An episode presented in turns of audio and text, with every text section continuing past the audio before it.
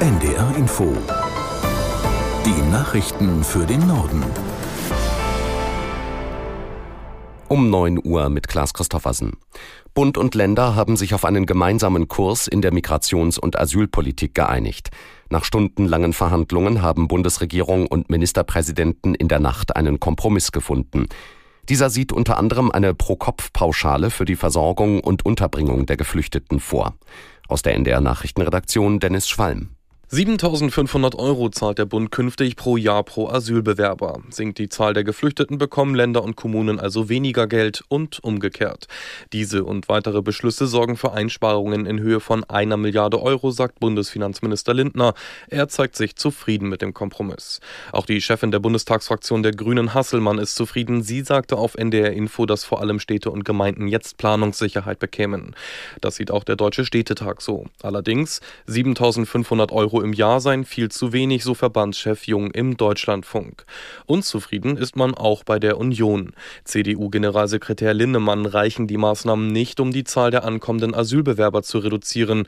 Im ARD-Morgenmagazin sprach er sich für deutlich strengere Grenzkontrollen und Einschränkungen des sogenannten Familiennachzugs aus. Die israelische Armee ist in der vergangenen Nacht tiefer in Gaza-Stadt vorgerückt. Ziel sei es, Kommandostrukturen der islamistischen Hamas zu zerstören, so das Militär. In Gazastadt sollen sich noch immer 350.000 Zivilisten aufhalten. Die Vereinten Nationen geben die Zahl der Toten im Gazastreifen seit Kriegsbeginn mit mehr als 10.000 an. Dabei beziehen sie sich auf Angaben der Hamas. Der israelische Ministerpräsident Netanyahu hat eine längere Feuerpause im Gazastreifen zunächst ausgeschlossen. Netanyahu sagte dem US-Sender ABC, ohne eine Freilassung der Geiseln werde es keine allgemeine Waffenruhe in dem Küstengebiet geben. Aus Washington Ralf Borchardt.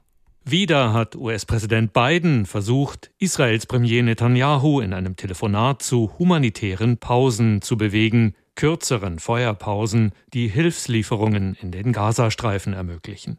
Wieder hatte Biden keinen unmittelbaren Erfolg. Netanyahu sagte dem US-Fernsehsender ABC im Anschluss, ohne die Freilassung der Geiseln werde es keine allgemeine Feuerpause im Gazastreifen geben. Auf die Frage, ob er kürzere Feuerpausen in Betracht ziehe, sagte Netanyahu wörtlich, taktische kleine Pausen, eine Stunde hier, eine Stunde dort, gab es schon.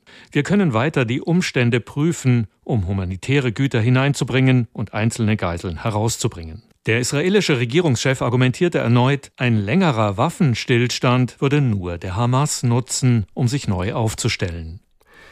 In Deutschland fehlen in den sogenannten MINT-Berufen fast 300.000 Arbeitskräfte.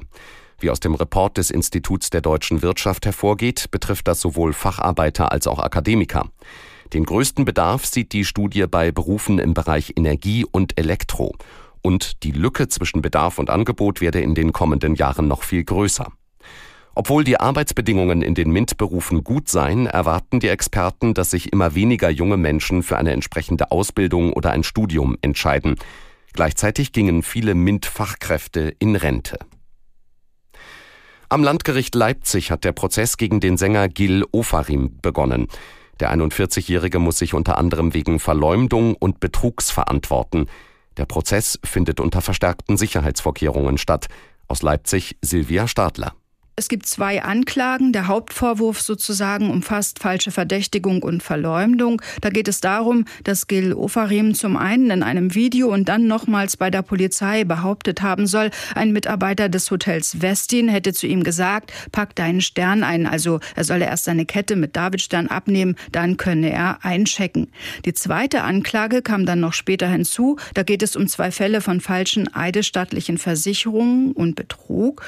Und zwar soll der Musiker Musiker an den Landgerichten in Köln und Leipzig gegen Medienberichte vorgegangen sein. Und da soll er wahrheitswidrig versichert haben, er hätte nie gesagt, dass das Video viral gehen werde. Das waren die Nachrichten.